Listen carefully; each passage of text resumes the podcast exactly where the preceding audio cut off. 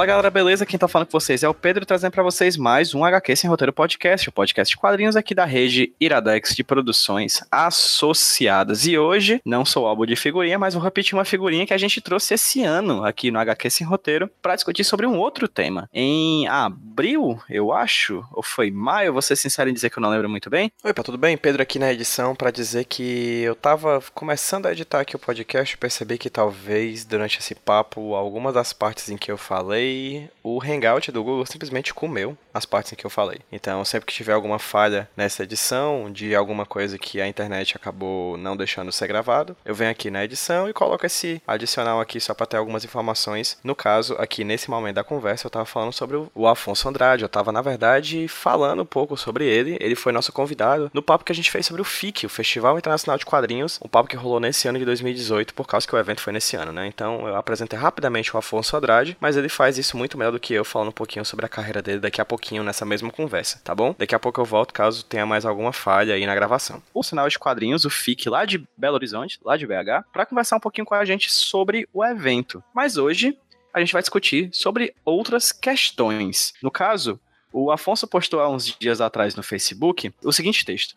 É, me voluntariando para participar de podcasts para falar sobre a importância de existir um Ministério da Cultura, Lei Rouanet, subsídios para cultura, economia criativa. Além de eu ser amigo do Afonso no Facebook, alguns amigos também me marcaram nessa postagem, como por exemplo o Luiz Carlos Souza, que é do roteirismo aqui do HQS Roteiro, e a Dani Marino, que já participou de algumas vezes também aqui no HQS Roteiro, que é pesquisadora de quadrinhos. Mas agora eu vou passar a palavra pro Afonso. Afonso, meu querido, de cara, muito obrigado por você ter topado conversar comigo aqui pro HQS Roteiro. Como sempre, como eu falei por lá e falo aqui novamente ao vivo, é, gravado aqui para todo mundo que tá ouvindo. O podcast sempre tá de portas abertas, caso você queira falar alguma coisa aqui, é, é é sua casa também. E fala para quem tá ouvindo a gente, quem é você, caso ainda não tenha ouvido aquele podcast sobre o FIC. Ô Pedro, beleza. Eu te agradeço o convite para participar. É sempre importante a gente tá, poder falar, né, sobre cultura de um modo geral, sobre quadrinhos. Então, esse espaço aí ele é, ele é fundamental, né, para que esse né, debate ele aconteça. Eu sou coordenador do FIC, né, que é o Festival Internacional de Quadrinhos aqui em Belo Horizonte,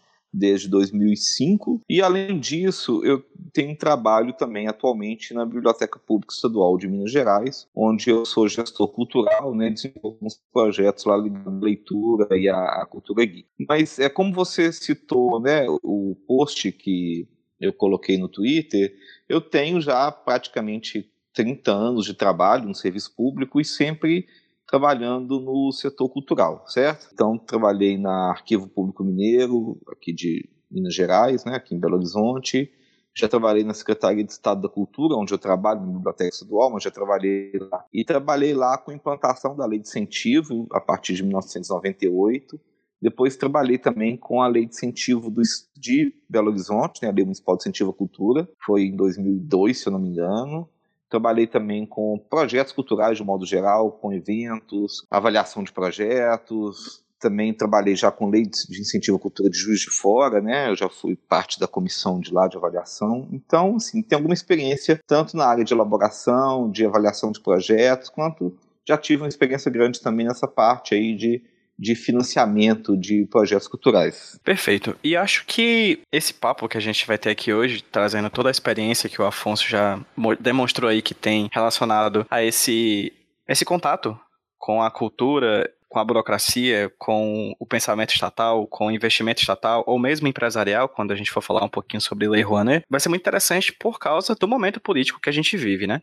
É um momento que a cultura, a educação, elas estão sendo postas à prova, né, sendo colocadas muitas vezes, muitas vezes demonizadas por argumentos de uma extrema-direita que está tomando conta do pensamento político do país, mas acho que acredito que o Afonso ele vai trazer aqui pra gente algumas iluminações, né, sobre essas questões que mesmo para mim, que, que estudo e que, que gosto de, de pesquisar sobre cultura, que, que gosto de pensar e estudar sobre artes, me são um tanto quanto obscuras, assim. Mas, Afonso, Antes mesmo da gente chegar nos assuntos que a gente vai tratar hoje, eu gostaria que você falasse um pouquinho sobre o porquê desse post. O porquê que você acreditou acredita que é interessante se discutir sobre essas temáticas, principalmente no momento que a gente vive aqui no país? Eu acho que a gente está vivendo já há alguns anos, Pedro, um movimento de combate, principalmente educação e cultura.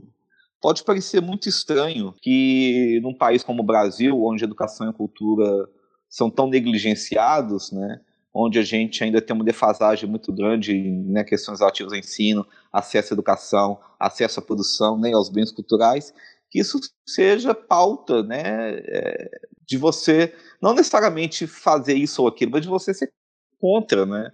A educação e cultura. Então, que, por que está por trás disso? Né? O que, que a gente pode pensar que está por trás disso? É, eu penso que a gente está vivendo já há algum tempo um, um certo movimento anti-intelectual no Brasil, um movimento de combate ao pensamento crítico e que elegeu a cultura e a educação como principal fonte de ataque. Talvez porque a educação e a cultura sejam fragilizados em termos políticos, de que você tem aí não é cada vez menos recursos sendo repassados para esses setores, cada vez menos políticas públicas né, concretas sendo feitas nessa área, e, e, no entanto, uma área que tem um poder simbólico muito grande, né? Uma área que você tem aí, trabalha muito aí com, com, com alguns símbolos, com algumas coisas que são importantes aí dentro, né, da política e tal. Então, você tem esse ataque, né, a, a esse pensamento crítico, né, que é a escola, educa a educação e cultura elas são responsáveis aí por trazer né, um pensamento crítico, por trazer em reflexão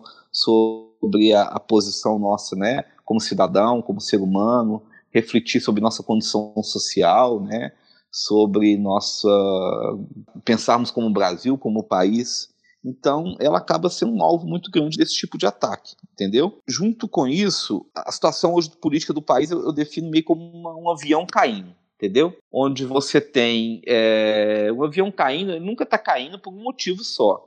Ele sempre está caindo por uma conjunção de fatores, né? Afinal, o meio de transporte mais seguro que existe. Então, para o avião cair, você tem que ter uma falha em quatro, cinco, seis coisas ao mesmo tempo, que vão provocar aquela queda.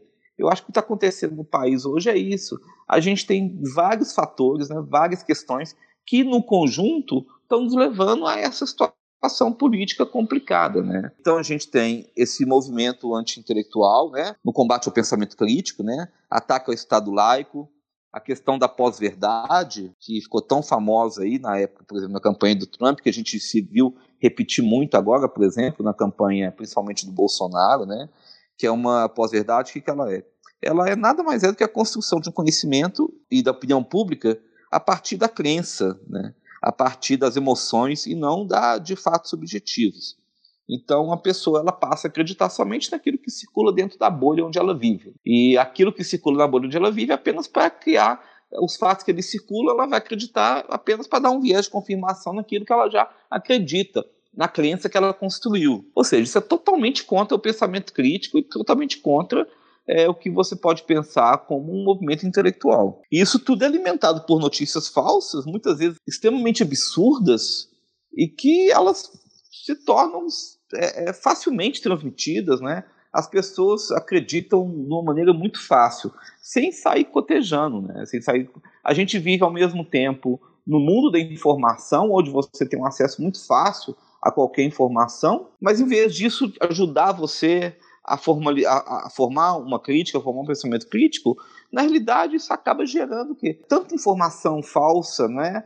tanta informação sem fonte que as pessoas acabam é, acreditando apenas naquilo que circula dentro do seu grupo social. Um grande exemplo desse ataque, desse ataque à, à educação e cultura, por exemplo, a escola sem partido, que é um negócio absurdo de você falar que é possível que a escola é um espaço de doutrinação, de esquerda, né? É, sendo que isso não existe, a gente sabe muito bem. Inclusive, se você for fazer uma pesquisa, talvez entre grupo, entre é, é, o grupo de professores no Brasil, talvez esse grupo seja muito conservador, não seja exatamente aí, né? Uma, um campo totalmente progressista. Então, isso não existe escola, né? É, até porque outro dia uma pessoa falando que é, eu não consigo fazer meu aluno ler uma, né, uma página durante a aula, eu vou conseguir doutriná-lo como, né? Então é essa situação, entendeu? Sim, até por falar da questão das fake news e da. Fake news que a gente pode chamar de mentira. vamos, vamos trazer por. Vamos abrasileirar é, o termo, né? É, essas, noti essas notícias falsas, né? As mentiras.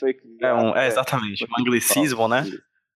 É, Vamos trazer as notícias mentirosas, né, que a gente tem a, é, à disposição aos, ao rodo, né? Aos montes, né? E é interessante porque mentira política é uma coisa que nunca deixou de existir, né? Se a gente for desde os é, tempos do absolutismo até chegar em hoje, mentira política é uma coisa super comum. Só que eu acho que, inclusive, é uma coisa que eu estava discutindo com os alunos, que eu estava tendo uma discussão com eles. Não estava doutrinando, viu, gente? Quem tá me ouvindo aqui, eu não estava doutrinando.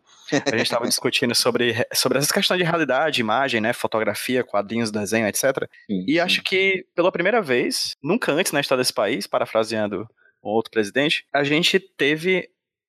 A mentira sempre foi muito impactante em, em períodos de falta de informação. Quando uma pessoa não tinha informação, a mentira, a mentira vinha e tomava espaço político dentro da vida dessa pessoa e ela agia pela falta de informação referente à notícia, a falaciosa, mentirosa. Hoje é pelo excesso. Hoje é o excesso de informação que e o excesso de informação falsa que faz com que a pessoa crie realmente uma nova realidade própria diante de uma realidade que quem questiona essa realidade? A ciência, é. a educação, a arte e a cultura. Como muitas pessoas diriam, é mais fácil enganar uma pessoa do que você fazer com que ela acredite que foi enganada, né? Exatamente. Esse excesso de informação cria esse tráfego de informação e esse tráfico de informação gigantesco, né? Ele, ele só ele facilita exatamente que essas notícias falsas elas se propaguem, né? Mas ao mesmo tempo, o que que as notícias é, esse, digamos assim, essa notícia o que a gente brincou aqui da, da fake news, né? Que é esse neologismo quando você quer falar dessa quantidade de notícia falsa que é espalhada de forma orquestrada, de forma organizada, né? com objetivos escusos e antigamente você talvez tinha que construir um pouco melhor isso. Hoje não, hoje qualquer absurdo ele é facilmente palatável. E esse palatável ele se dá justamente porque as pessoas elas perderam essa capacidade crítica, né, de avaliar o que está sendo dito. Somente num cenário como hoje é possível, e aí eu vou usar o exemplo mais absurdo aqui, que é a história da mamadeira de piroca. Somente numa, numa conjuntura como essa que a gente está vendo, alguém pode acreditar naquilo. Dá vontade de rir, né? É assim, é, é rir e chorar ao mesmo tempo, né? É tão absurdo e você vê que as pessoas acreditam. Se você for ver a pesquisa que foi feita 75% das pessoas acreditaram no tal do kit gay, que é uma falácia, uma invenção, onde, o, inclusive, Bolsonaro levou um livro que nunca foi distribuído para a escola de forma alguma, nunca foi distribuído para a escola, inclusive confirmado pela editora que o publicou no Brasil. É, ele levou esse livro para o Jornal Nacional, mostrou, né? Ou seja, perderam completamente o pudor, né? Sem contar que acho que mais do que nunca. Aqui novamente o Hangout engoliu a minha fala, mas eu falei que hoje em dia, mais do que nunca, é muito fácil, muito fácil ser legislador e executivo aqui no país devido a uma estratégia muito clara que está acontecendo desde a eleição, na verdade, desde, as desde o período pré-eleição, dos últimos quatro anos, mais ou menos, que desembocaram nessa última eleição que a gente teve agora em 2018. É, você está combatendo coisas que não existem, assim, é, é fácil, né? Tipo, é. eu vi alguns tweets de piada, inclusive, dizendo, cara, meu sonho é que, que nunca existisse como, que não, que não existisse comunismo do Brasil. Aí pronto, puf, pronto, acabou, gente, porque não existe comunismo do Brasil, a verdade é essa. Se existe, é, são movimentos minoritários que não têm grande força, que a, quando tem a pequena força vem essa martelada em cima para achatar, né? Voltando às nossas questões, eu acho interessante porque no post que você fez no Facebook, você aponta Sim. algumas dos alvos mais fortes dessas falácias, Sim. dessas mentiras, né? Como o Ministério da Cultura, que há muito tempo vem apanhando, vem apanhando desde os tempos que o Temer, por exemplo, na verdade antes do Temer, muito antes do Temer, várias sim, décadas antes do Temer, mas no Temer que recebeu realmente um foco muito grande, né, na época que inclusive foi pensado para ser, ser desmantelado, a Lei Rouanet, que enfim, acho que não, é. sério, é uma das leis que acho que é mais mal interpretadas possíveis, assim, e aí eu fico, aqui eu falo que acredito que a Lei Rouanet é atacada tanto de um lado pela ingenuidade de quem não conhece o que a lei representa, quanto pelo outro por quem conhece a lei e ataca por má fé, com o intuito de fato de deslegitimar e desmembrar essa lei que é tão mal compreendida, ou no caso, odiada por quem entende, mas tem má fé. Porque eu acho que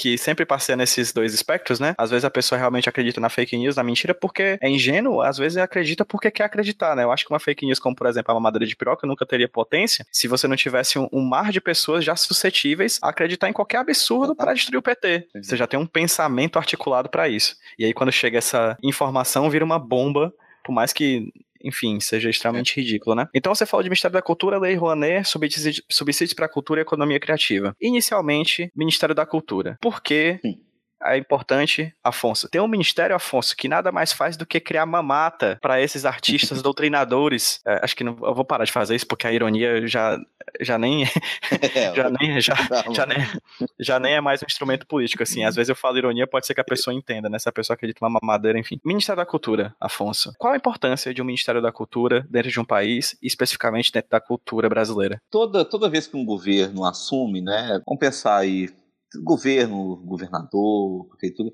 há sempre aquela coisa, ah, eu vou entrar, eu vou cortar gastos, eu vou diminuir secretarias, eu vou diminuir ministérios, né? Isso nem sempre leva a, a, qualquer economia de fato. Raramente leva realmente uma economia de fato. Acaba sendo apenas uma coisa que traz um peso político, né? Que leva a pessoa a acreditar que realmente aquela pessoa que está assumindo ali, ele é austero, né, ele está ele tá em busca realmente de trazer né, da economia pública, né, de, de, de combater a corrupção, combater o gasto desnecessário.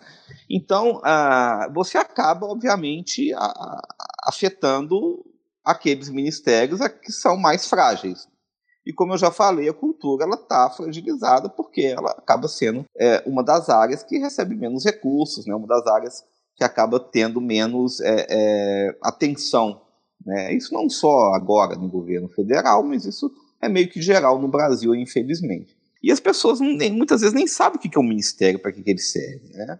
E não sabem da importância. Muita gente fala, ah, mas a cultura vai continuar existindo, ela vai ser uma secretaria dentro do Ministério da Educação. Não vai, sei lá, o orçamento da cultura vai continuar existindo ali dentro. Só que a gente tem que pensar que o ministério, por que, que ele é importante? Porque o ministério, primeiro, o cargo de ministro, né? Ele é um cargo de primeiro escalão, ou seja, ele não serve apenas para dar emprego para algum político. O ministro, o ministro da Cultura, ele acaba que ele, é, ele tem, simbolicamente, o mesmo peso que qualquer outro ministro. Né? Ele vai ter um acesso uh, direto ao presidente. Ou seja, qualquer questão que ele considere vital ser discutida, ser levantada, buscar um recurso e tudo, ele vai ter acesso, não só um acesso direto ao presidente, de marcar uma audiência, de conversar, como ele vai ter acesso aos seus outros colegas ministros também, ministro do Planejamento, ministro da Fazenda, que agora não é Fazenda e Planejamento, vão ser uma coisa só, é, ministro da Educação. Então, ele tem um cargo político de primeiro escalão que lhe dá simbolicamente um poder de estar no mesmo nível dos outros ministros e discutir de igual para igual. Então, isso facilita demais, politicamente, qualquer articulação que esse ministério for fazer. Quando você tira essa área, cultura, por exemplo, tira dela o status de ministério, você enfraquece ela politicamente, porque agora você não tem mais um ministro da cultura, você vai ter um ministro que ele é, acumula diversas funções, por exemplo, educação, cultura e esportes, como estão falando. Então, o ministro, quando ele vai lá sentar com o presidente para resolver qualquer coisa, ele vai ter uma pauta ali que vai incluir esses três assuntos. E, obviamente, que a gente sabe que, por exemplo, a educação pela, pelo tamanho né, e, e pela complexidade que, que, se tem um ministério como o Ministério da Educação, que se envolve né, em questões aí com muito mais peso, até político, isso acaba vai ser prioridade. Então a cultura ela vai acabar ficando ali naquela na pauta ali como último assunto da reunião, por exemplo. Então você diminui esse peso. Outra coisa, um, um país do tamanho do Brasil, né, um país da dimensão do Brasil, um país com a diversidade cultural que o Brasil tem, se você for pensar bem, né, você vai em cada, cada estado, né, a gente está aí, por exemplo, eu e você estamos falando aí a milhares de quilômetros de distância um do outro. Né? Você tem no seu estado uma cultura muito própria, questões locais muito próprias, que são completamente diferentes do que a gente tem aqui em Minas Gerais, por exemplo. Então, essa diversidade por exemplo, entre os estados culturais, né? Um país do tamanho do Brasil, um país que a gente tem tantos sotaques, né? É, tantas é, variedades étnicas, né? Tantas variações de população, de formação de população, de formação mesmo de estado, né? De, de fronteira. Você ter um ministério, é importante você ter um ministério para cuidar justamente das questões culturais. Tem a ver com as questões de identidade, patrimônio cultural, de manifestação cultural, manifestação artística. Então você tem um ministério para isso. Né, para que as políticas públicas que são relativas a esse setor elas sejam mais efetivas. Então, por mais que você até mantenha um orçamento igual ao tirar o status de Ministério da Cultura, você está desvalorizando simbolicamente, porque você está dizendo às pessoas a cultura não precisa de um ministério, e você está tirando o peso político, está tirando capacidade de decisão, está né, tirando capacidade de articulação. Então, com certeza, você vai diminuir sim a efetividade dessa política pública cultural federal ao tirar o Ministério da Cultura, ao deixar de ser um dos ministérios do governo federal. Mas, ok, além dessa questão, dessa dimensão que acredito que já seja relevante por si, da importância de se manter uma cultura, de se investir numa cultura para manter essa cultura, para manter essa memória, para manter esse, esse, esse patrimônio cultural e material que a gente tem, que é a cultura, como você mesmo falou, de vários pontos diferentes do Brasil, cultura também rende dinheiro, ah, não é? Com certeza, com certeza. Fala um pouquinho sobre isso, Afonso. Antes mesmo da gente chegar na Lei Rouanet, como é que você acredita que a cultura pode gerar dinheiro, já que, ocasionalmente, o corte de um Ministério da Cultura sempre está vinculado à ideia do corte de gastos, né? E é, é como se sim, sim. as pessoas pensassem que, que, que, fosse como se fosse o, como se a, o presidencialismo, como se fosse a república fosse a nossa casa, e quando você aperta o dinheiro em casa, a primeira coisa que você para de comprar é a cultura, né? Sendo que não é assim que funciona muito bem, assim, um país sim. se administra de uma forma um pouquinho diferente de uma casa, o país também tem que ser, de certo ponto, até assistencialista, assim, porque ele não visa somente o lucro, ele visa uma manutenção e um aumento, mas enfim, é, fala um pouquinho sobre essa questão financeira da cultura? É, a cultura ela está inserida dentro do que hoje é, se, se, é, se chama de economia criativa, né? que nada mais é do que é, o desenvolvimento econômico tendo a criatividade, né, a questão intelectual como motor da economia.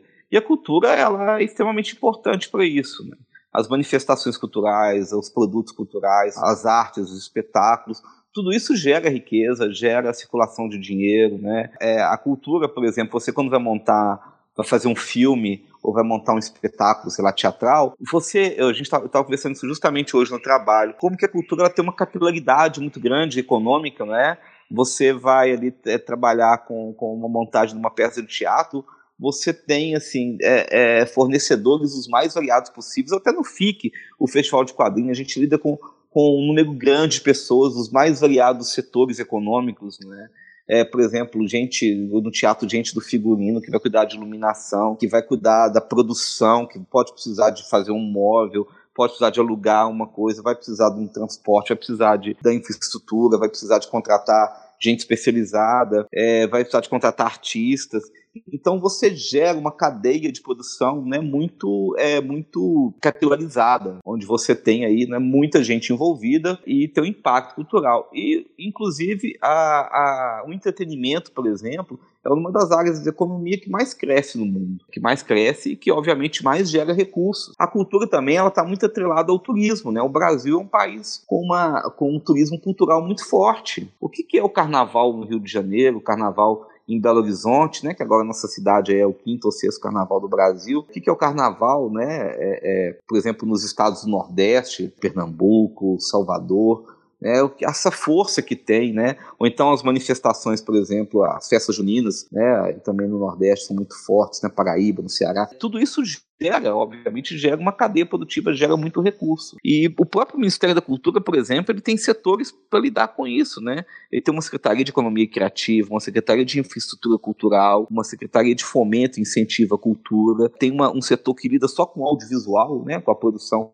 de audiovisual, principalmente cinema e TV. É, hoje você tem aí o produto audiovisual do Brasil crescendo cada vez mais, né? Animação, por exemplo, no Brasil. É, quantos desenhos hoje são feitos, animações são feitas consumidas na TV, que são produtos feitos aqui no Brasil. Outra coisa que é muito importante hoje no mundo, um ativo que se torna muito importante hoje, que é a propriedade intelectual. E parte dessa propriedade intelectual ela tem como base justamente a cultura. Se você pensar que hoje, por exemplo, os Estados Unidos ele tem como uma das grandes forças econômicas dele justamente a sua propriedade intelectual. Como exemplo, nós fizemos outro dia uma reunião com o pessoal do consulado é, dos Estados Unidos em Belo Horizonte e eles disseram, né, eles dizem isso muito claramente, que eles têm dentro do consulado lá no Rio, por exemplo, uma pessoa só para tratar de propriedade intelectual. Isso é uma preocupação muito grande deles. Por quê? Porque é um ativo econômico importante para os Estados Unidos e pode ser um ativo econômico importante para o Brasil também. E além da questão econômica, a cultura ela tem uma questão política poderosa. É o famoso soft power, que é você o quê? É você gerar influência no mundo utilizando a cultura. Que é um exemplo recente agora, a cultura coreana, né, da Coreia do Sul, né, o K-pop, a divulgação do K-pop no mundo tem muito subsídio do governo federal, né, federal, não sei se a Coreia não é a federação, né? Mas do governo, né, da Coreia do Sul. A Coreia do Sul, ela investe pesadamente na divulgação dos seus produtos culturais, né, os quadrinhos, os manuás, é, a, o K-pop, por quê? Porque eles sabem que isso gera influência no mundo. Né? Foi o que os Estados Unidos fez e sempre faz, o que a França fez e sempre faz. Então, sei lá, você tá lá, você se torna fã de K-pop, aí você vai comprar o seu celular, né? É, você vai olhar com outros olhos, por exemplo, as marcas coreanas, porque você criou uma identidade com aquilo ali. Então a cultura ela tem essa importância não só econômica, mas ela acaba sendo com importância política, porque ela pode ser usada como fator de promoção, fator de divulgação e fator mesmo da presença do Brasil fora, né? o que é muito importante. É, você citou o caso do, do K-pop e da Coreia, eu acho interessantíssimo falar sobre isso. Eu vi numa daquelas, daquelas séries da Netflix explicando que é um, um, programa que explica várias, vários fenômenos da, da atualidade, um deles é o K-pop. É pois é, salvo engano, acho que eles dão um número lá que eu posso estar enganado, mas eu acho que eu não estou. Que 1% do PIB da Coreia do Norte é posto em prática pelo, por meio do Ministério da Cultura para criar esse movimento de divulgação externa do K-pop. Coreia do Sul, né? exatamente, da Coreia do Sul. Eu falei do Norte, foi? Desculpa então aí, Kim, Kim Jong, perdão, Kim Jong-un. Fala aí, fala errado. Eu sei que você está me ouvindo, desculpa. Na Coreia Coreia do Sul, eles usam 1% desse, desse PIB deles para poder fazer essa divulgação do, do, de um material cultural deles. E é interessante Sim. quando essas coisas vão se reverberando, eu não sei como é aí no Afonso, mas aqui em Fortaleza, principalmente numa região que está recebendo muito investimento, e aí já não somente cultural, mas financeiro tecnológico da Coreia, que é o porto do Pecém, que é um porto daqui que está recebendo muito investimento coreano, a gente consegue chegar perto do porto do Pecém ou em outras áreas da cidade de Fortaleza, principalmente no litoral, como no Cumbuco, que é uma cidade daqui, é, numa praia daqui. É difícil você encontrar bares ou restaurantes que estejam, que não estejam, que estejam com, com as letras romanas e não em ideograma coreano. Já está chegando um investimento muitíssimo forte, ao ponto de você ter uma grande comunidade, por exemplo, de pessoas que dançam e curtem e ouvem K-pop aqui Exatamente. em Fortaleza. E é um fenômeno crescente, porque quando você compra aquele produto coreano, o dinheiro vai para onde? Né? É. Parte daquele dinheiro vai para onde? Exatamente. Então, você utilizar né, a, o que a gente né, chama de soft power, né, que é essa influência no mundo através da, das manifestações culturais, por exemplo. Você gerar interesse. Então, isso, o Brasil pode fazer isso também através do quê? Da sua cultura, que é tão, tão forte, né? A gente tem uma música que, que circula pelo mundo, né? A gente tem é, tantos potenciais aí em todas as áreas, literatura, no audiovisual, no teatro, né? As outras, nas tantas manifestações culturais, até as mais tradicionais. A gente falou aqui do carnaval, falou da festa junina, né? A gente tem tantas manifestações tão poderosas e que se a gente investir mais, fazer circular, isso gerar riqueza para o país, né? tem um potencial de geração de riqueza ainda pouco explorado, mas muito grande. Esse potencial econômico da cultura ele é muito pouco explorado ainda. Ele pode ser, por exemplo, o Ministério da Cultura passou há pouco tempo só a investir em jogos, em produção de jogos. Isso já está gerando uma repercussão muito grande, crescendo no número de estudos que produzem jogos no Brasil, né? E boa parte desses jogos tem como é, tem como base, né?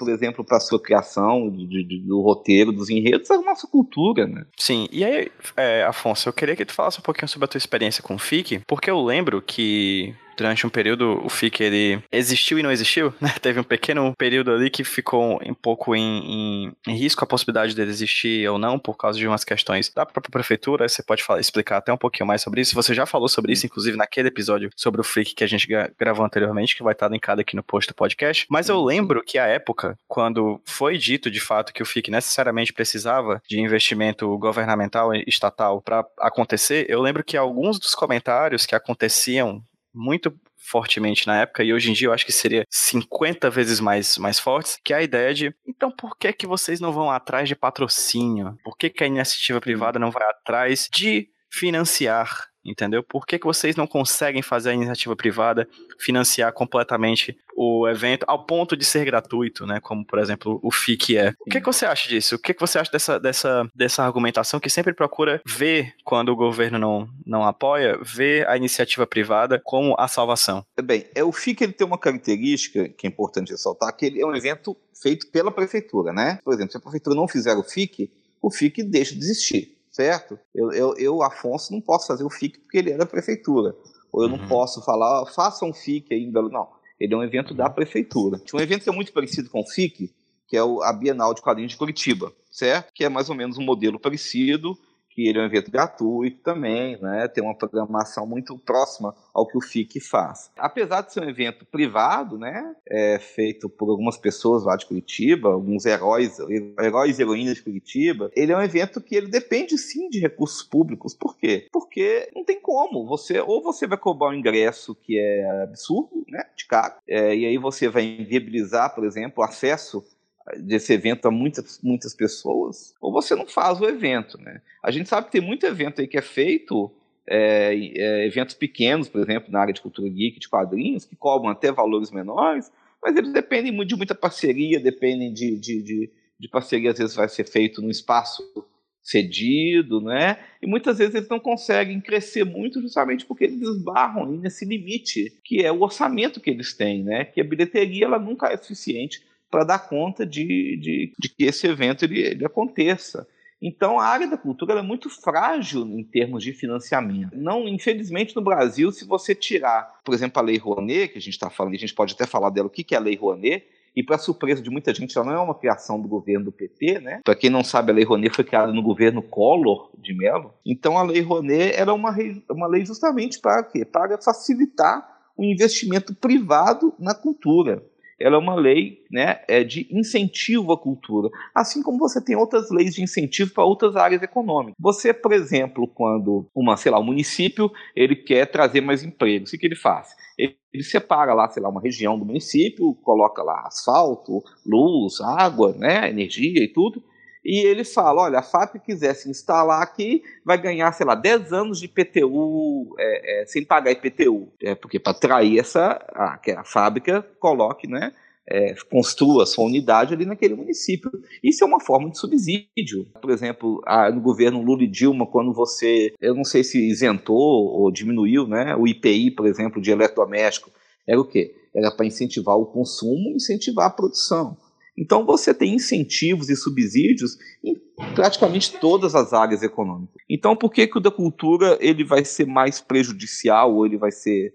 Né? Isso não existe.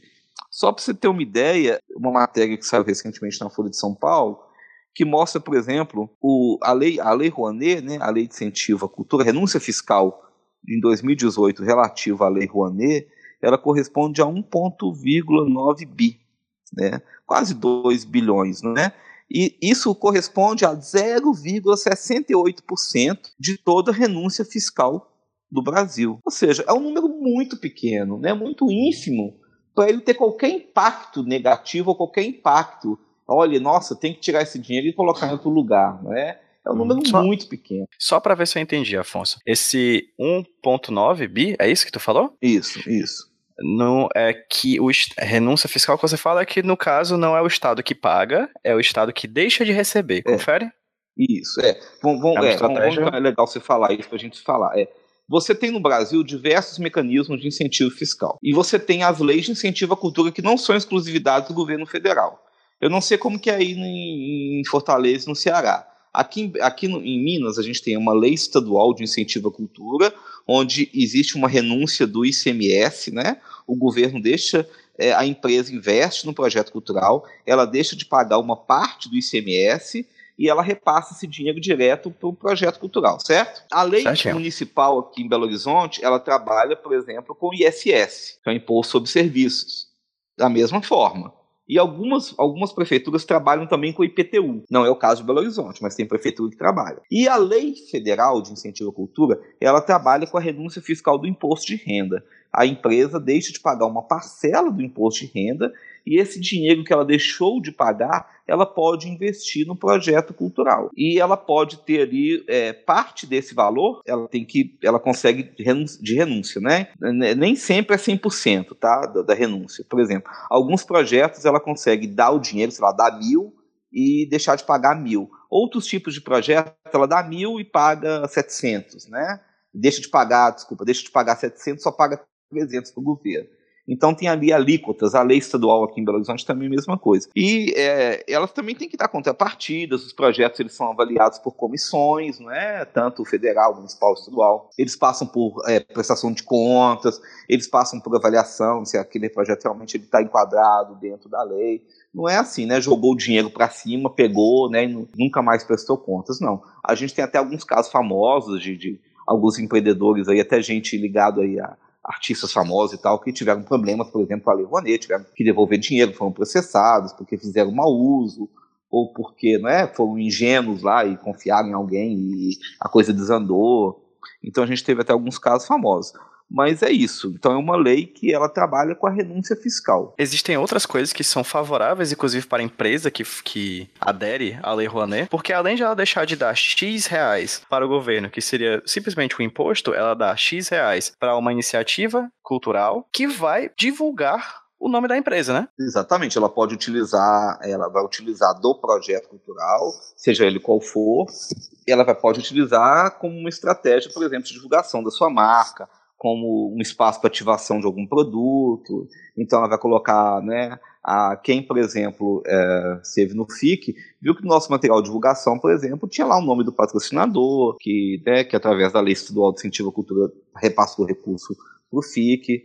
E ela pode, sei lá, lançar um produto novo ali durante o evento, né, ter um stand dentro do evento para divulgar a sua marca fazer essa propaganda. Geralmente as empresas usam mais para essa comunicação institucional, né? E alguns eventos, por exemplo, que são eventos mais focados em público, ou eventos, por exemplo, alguns eventos musical, por exemplo, de grande porte, ela usa também para ativação de produto, distribuir produto ali, né? Então, essa, todas essas estratégias de marketing, ela pode utilizar. Além dela ganhar renúncia, ela também ganha na divulgação, que sai de graça para ela, digamos assim, né? Além da Lei Rouanet, a Lei Rouanet, lei, lei Reinaldo, essa lei que, que todo mundo é, taca o pau sem nem o menos conhecer. Você consegue ver outros mecanismos de financiamento do Estado que são interessantes para a cultura e que ocasionalmente são atacados pela, pela opinião, essa opinião anti-intelectual que você falou no começo do programa? É, o problema, é, é Pedro, que as pessoas não conhecem, né? Assim, se você, ela, se você for discutir com alguém que ataca a Lei Rouanet, é, a pessoa não passa da segunda frase. Primeiro, ela nem sabe o que é Lei Rouanet. Ela mal sabe que Rouanet, o pobre coitado do Rouanet, foi um ministro do governo Collor, Sérgio Paulo Rouanet, porque o Collor. É engraçado, né? Se você for ler a biografia aí do. Não a biografia, né? Mas a história do, do governo Collor vai estar muito parecido com o que está acontecendo hoje, né? Mas o Collor ele entrou no, no governo e ele fez aquela política de terra arrasada, né? Vamos acabar com tudo que está que, que existia.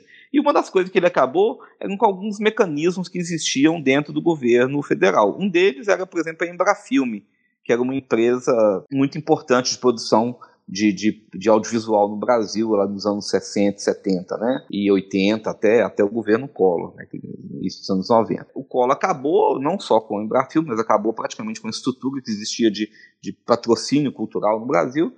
E aí, é, já no final, já ali quando ele já estava já saindo, o, acho que o último ministro que ele teve da cultura, que era o Sérgio Paulo Rouanet, ele, ele apresentou esse projeto, né, que deu o nome à Lei Rouanet, que era um projeto justamente de patrocínio. Mas a gente tem a lei da Lei Rouanet, por exemplo, na, no federal, a gente tem a lei do audiovisual, que é muito legal, muito importante também, que está aí é, patrocinando filmes, é, seriados de TV, animação, jogos, né, como eu falei agora aqui, o governo federal tem investido também, que é uma lei que ela é muito parecida com a lei Rouanet, porém ela tem alguns mecanismos diferentes. Ela tem mecanismo, por exemplo, que, que a pessoa ela tem que reverter parte do lucro, né, para o mecanismo de, de investimento, né. Ela muitas vezes funciona como investimento, como mecanismo de investimento, não só um mecanismo de financiamento, né, porque você pode ter o financiamento a fundo perdido, ou seja, eu te dei mil reais, você faz o seu produto cultural e tudo, e você só tem que prestar contas que você gastou mil reais. Agora, você tem alguns mecanismos de investimento, como, por exemplo, dentro do audio, da lei do audiovisual, ou, por exemplo, alguns bancos, né, que também, como é, é, BNDES, eu acho que pode ter alguma linha de financiamento ligada à cultura,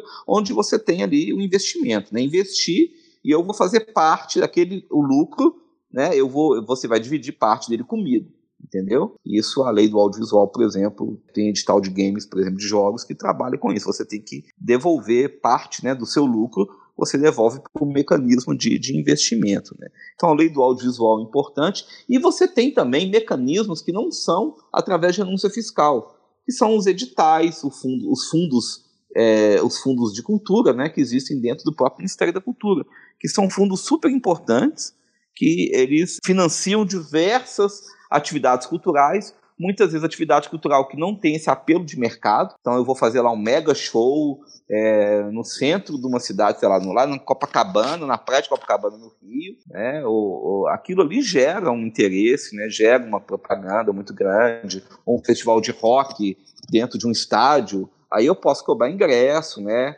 E, e vai ter um monte de empresa querendo patrocinar. Então você tem uma captação de recursos mais fácil. Outros projetos, eles não têm apelo nenhum de mercado e eles não se enquadram na Lei Rouanet. Então você tem dentro da estrutura do Ministério vários fundos, vários editais que podem ser tanto de repasse de recurso direto para quem está fazendo aquela manifestação cultural, ou eles podem também fazer convênios com prefeituras, com governos de estado, para que aquela manifestação cultural ela possa receber recursos. Então, o governo federal faz isso muito com prefeitura, com o governo de estado, né? Esse tipo de convênio. E você tem vários editais, editais na área de literatura, na área mesmo de cinema, né? edital na área de museu, por exemplo, é, de bibliotecas. Lá na, na biblioteca lá onde eu trabalho, por exemplo, a gente participou de um edital de biblioteca digital, por exemplo. A biblioteca participou, uma biblioteca pública, para receber recursos para esse edital, edital de incentivo à publicação literária, né? Por exemplo, a Biblioteca Nacional, que é ligada ao Ministério da Cultura, ela tem um edital muito interessante, por exemplo, de tradução. Ela dá dinheiro para que, é, de, desculpa, de publicação de obras brasileiras no estrangeiro, né? Ela dá dinheiro para que é, editoras estrangeiras possam publicar autores brasileiros, que é um edital voltado para pagar a tradução, por exemplo, do livro. Então isso é muito legal você está incentivando a circulação do produto cultural brasileiro fora do país. Edital de feira literária, então são diversos, né? Então a Lei Rouanet era apenas um dos mecanismos de incentivo a nível federal e você tem vários outros mecanismos de financiamento da cultura que são geridos pelo Ministério. Ok, você falou uma coisinha que eu acho interessante a gente pontuar, Afonso, que você falou, por exemplo, da Lei Rouanet. Ok, a Lei Rouanet ela tem essa característica de ser para projetos que têm um certo, uma, certa, uma grande relevância, etc., tem até certo retorno financeiro para a sociedade e tudo mais. Mas você falou, por exemplo, dos editais, que é uma coisa um tanto quanto micro, assim, um pouco menor, voltada para projetos pessoais, etc. Que, assim, ok, com a minha cabeça, eu consigo facilmente ver a relevância de editais de cultura para projetos, sejam de quadrinhos, de filme, de série, de, de, de, livro, etc.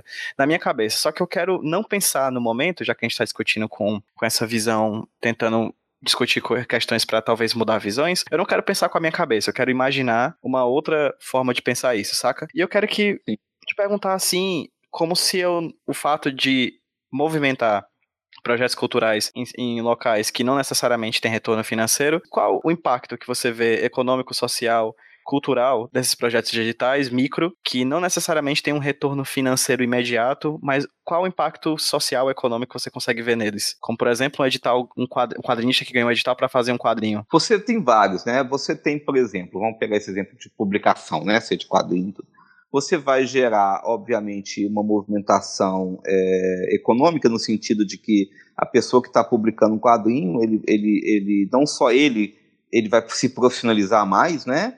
Aquela atividade que muitas vezes era um hobby que ele fazia no final de semana, à noite, no tempo que sobrava para ele, a partir do momento que ele é remunerado para fazer aquilo, ele pode dedicar uma parte do dia, uma parte maior do dia, ele pode muitas vezes investir aquele recurso ali que ele recebeu, parte dele por exemplo, na formação dele para ele se tornar um quadrinista melhor. Então você tem esse impacto sobre a formação profissional, por exemplo, do, do artista. Você vai ter um impacto sobre uma cadeia produtiva, já que o quadrinho, ele, ele apesar de ele, muitas vezes pode ser feito por uma pessoa, mas pode ser feito por duas, três, quatro, né? Tem um roteirista, você tem um desenhista, pode ter mais de um roteirista, mais de um desenhista. Você tem um impacto sobre, por exemplo, o mercado gráfico, já que aquele quadrinho ele precisa ser impresso, ele pode ser impresso por uma editora, por exemplo, o PROAC de São Paulo, que é um mecanismo de financiamento de publicação né, do governo do estado de São Paulo, que é muito conhecido no meio dos quadrinhos, né, muita gente, muito quadrinista consegue publicar pelo PROAC, muita editora ela pega esse projeto que foi patrocinado pelo PROAC e ela publica. Então você tem ali né, essa, esse casamento com a editora. Ou então o próprio quadrinista vai publicar, ele contrata uma gráfica, então ele gera emprego dentro daquela gráfica, né? As pessoas que vão trabalhar ali para imprimir o quadrinho dele, a gráfica que vai trabalhar. É, esse quadrinho depois ele vai levar esse quadrinho para um evento Então, ao mesmo tempo, ele está também é, é, fomentando a existência de eventos, né? levando para esses eventos é, quadrinhos de qualidade, e já que esse projeto de publicação, com certeza, ele passou por algum tipo de avaliação, por algum critério de avaliação, então ele tem uma chance maior de ser um quadrinho com uma qualidade, né, que possa ter, gerar esse impacto. Esse quadrinho ele vai parar nas mãos dos leitores, ou seja, você vai fomentar também a leitura, o incentivo à leitura. Dependendo do quadrinho, ele, ele sei lá, pode ser voltado para criança, então você está fomentando a formação de leitores, né, desde, desde a infância você está fomentando que aquele quadrinho pode ser levado para a sala de aula e pode ser tema de uma aula, de uma discussão, ou seja, está fomentando educação, está fomentando a discussão de algum tema, e ele pode parar numa biblioteca pública, ele pode ser comprado por um outro governo, ele foi financiado pelo governo federal, digamos assim, no edital, mas ele vai ser comprado por um governo municipal para ser colocado na biblioteca da escola do município, ou na biblioteca do município, porque a gente tem biblioteca não só de escola, né? Tem bibliotecas que não são dentro da escola, são bibliotecas pelo Brasil inteiro. E ali você vai fomentar a leitura, você vai permitir pessoas que não têm acesso ao livro, porque o livro no Brasil ainda é caro, independente por que ele é caro, mas ainda é um produto caro. Então essas pessoas vão ter acesso a esse livro, vão poder ler. Então você tá, você cria uma rede gigantesca e só com a publicação de um quadrinho você gera impacto econômico, você gera impacto social, você gera impacto cultural. E se você pode aí, é, por exemplo, o Mink tem um edital voltado para cinema negro, né? Cinema feito por protagonizado, desculpa, feito por produtores negros, né, pessoas, mulheres e homens negros. Isso é de uma importância fundamental, porque você não só está fomentando uma cadeia produtiva, que é a cadeia do audiovisual do cinema, que é uma cadeia muito forte, porque audiovisual é um produto caro, e sendo caro, obviamente ele gera uma porção de emprego, ele gera uma porção de prestação de serviço, ele vai gerar a exibição do filme, ele vai gerar a discussão do filme, é, ele pode ser um filme sobre um tema que é importante para um determinado é, é, setor cultural, para uma determinada população, um filme que vai discutir, sei lá, um problema de uma comunidade, né? E se você foca esse edital, por exemplo, voltado para que produtores negros e negros né, apresentem os projetos, você também está fomentando o quê? Fomentando o mercado, fomentando a profissionalização dessas pessoas, que muitas vezes, pelo racismo estrutural que tem no Brasil, elas não têm acesso à formação, elas muitas vezes são preteridas, né? É, na escolha, por exemplo, você vai fazer um filme e, infelizmente, por conta do racismo, ah, se você né, é negro ou negro, você tem uma chance menor de conseguir um emprego. Então, você fomenta. Tem a questão do exemplo também. A partir do momento que eu vou ver um filme que ele é produzido, ele é dirigido por um diretor, um diretor negro, negro.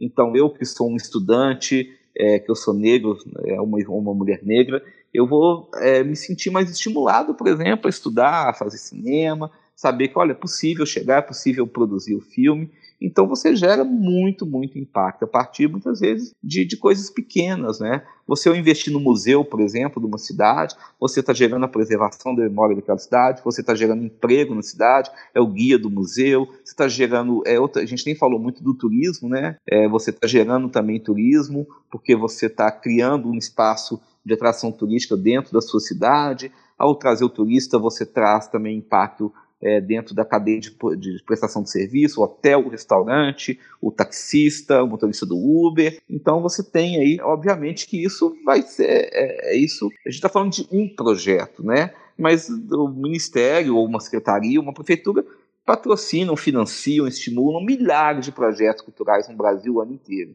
Então isso aí vai multiplicar para milhões de empregos, fomentar a cultura em milhões de milhares de cidades pelo Brasil, atingindo milhões de pessoas. Eu acho que a palavra-chave que você repetiu algumas vezes é, Afonso, para pensar a importância dessas questões que a gente falou é a ideia de fomento, né? Que seria Sim. basicamente uma oposição ao imediatismo de que grande parte da questão do, da privatização, do, desse pensamento do capital em torno da cultura gera, né? A ideia de que você Isso. tem que ter um retorno rápido, né? Exatamente. Sendo que o, fom, o fomento, ele é Lento? Sim, mas acredito que ele seja muito mais consolidável do que esse imediatismo que a qualquer momento pode parar de ter, como por exemplo a gente teve recentemente com a crise, porque quando tem crise necessariamente a gente perde de uma hora para outra, de um dia para do dia para noite, o investimento que até então a gente tinha, já que com, mais com fomento a gente cria uma outra cultura que, com o passar do tempo, com o passar dos anos, tudo isso pode se consolidar com muito mais força, né? E é fundamental você investir, e isso o poder público ele, ele faz quando você tem um ministério,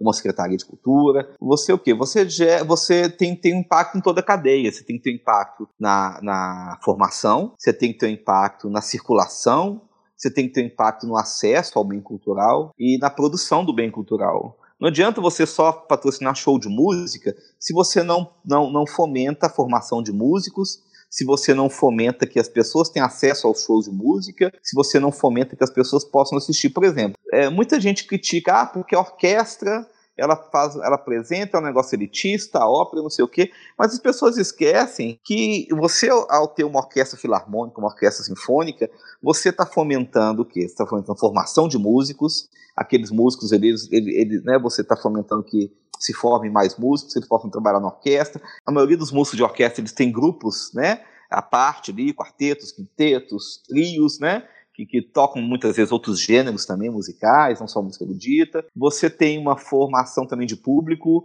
porque, por exemplo, eu sempre vou na Rádio Confidência aqui em Belo Horizonte, onde eu gravo lá o podcast, né, que, que eu tenho lá, que é ligado à biblioteca pública, e todo dia que eu vou lá, eu chego lá de manhã, sempre tem um monte de ônibus parado, porque do lado da Rádio Confidência funciona onde a orquestra sinfônica.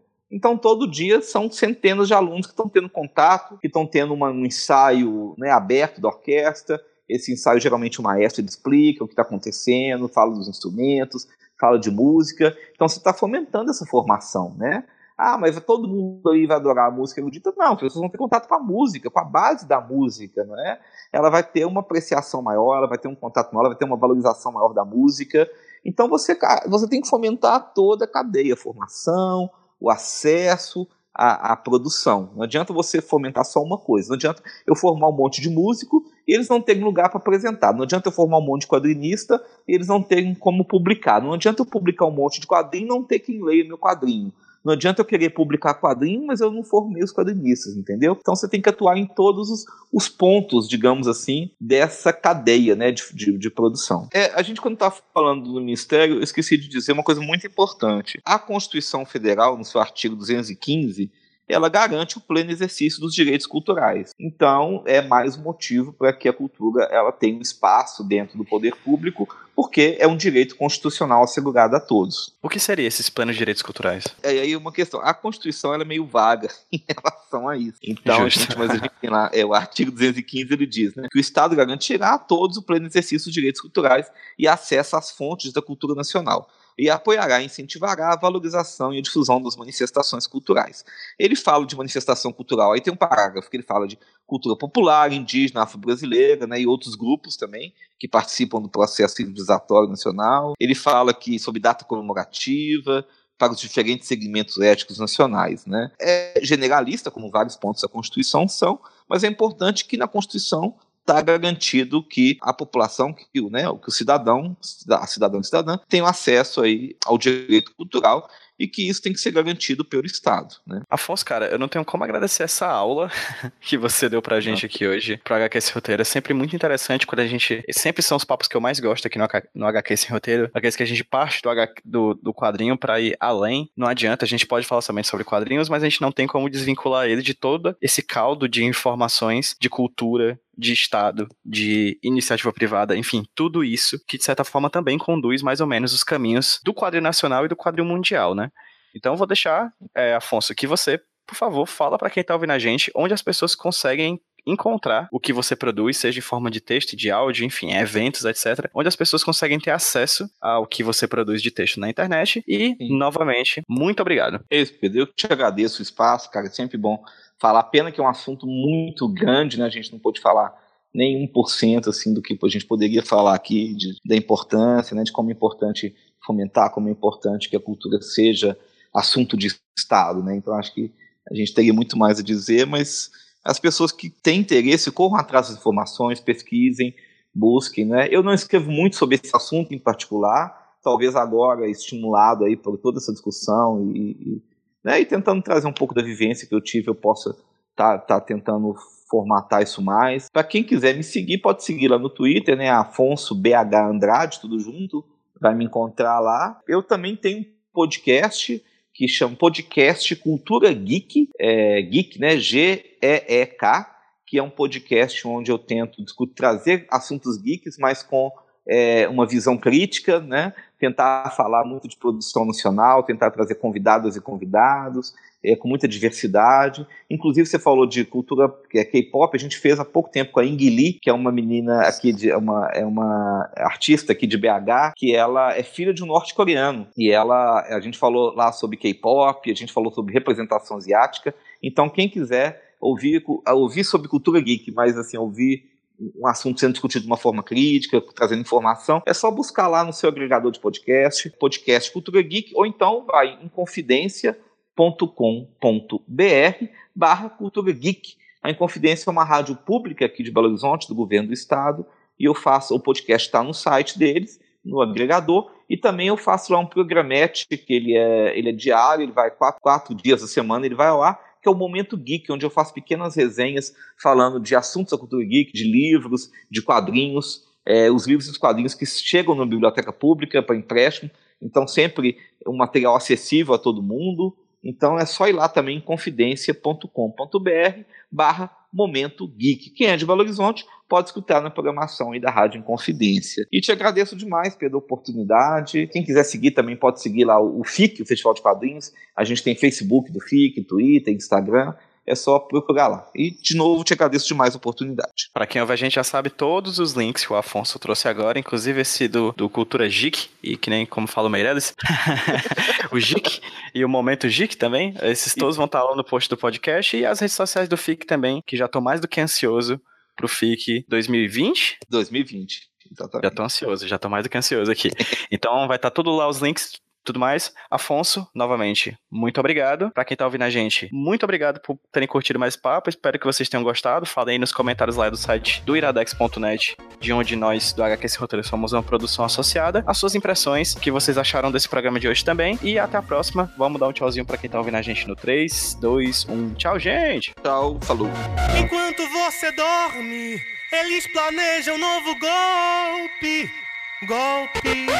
Dão armas aos fascistas. Eles são falsos moralistas. Golpistas. Enquanto você ri,